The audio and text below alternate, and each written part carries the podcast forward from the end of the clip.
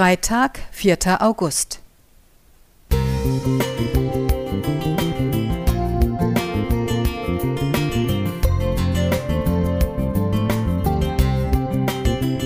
Ein kleiner Lichtblick für den Tag.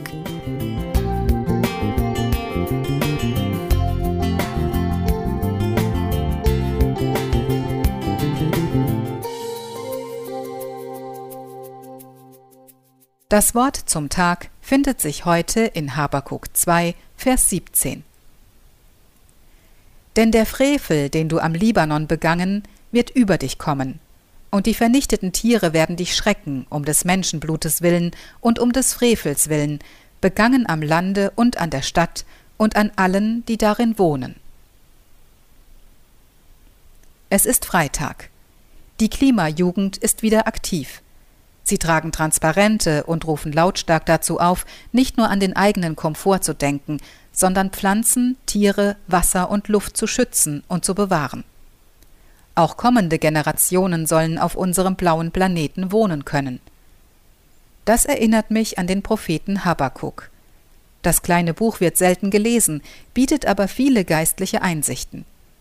Habakuk beklagt die Haltung der Menschen, die unterdrücken und zerstören und fragt verzweifelt, warum und wie lange noch?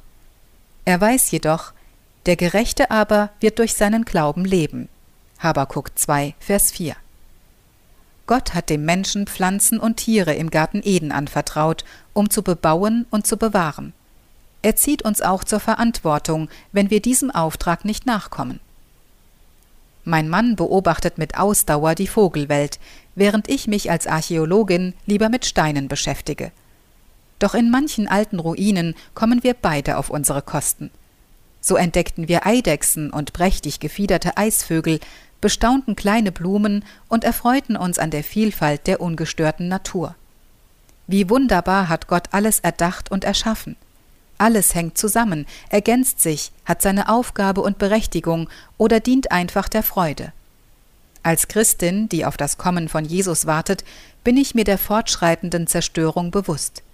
Ich fürchte noch Schlimmeres für die Welt. Bringt es also etwas, sich dennoch zu engagieren? Ja, ich kann und soll mich einbringen. Indem ich beispielsweise vegetarischer Ernährung den Vorzug gebe, schone ich die Ressourcen dieser Welt. Ich vermeide und trenne Abfall, wo es mir möglich ist. Brauche ich all die energiefressenden Geräte wirklich und müssen sie auf Standby laufen?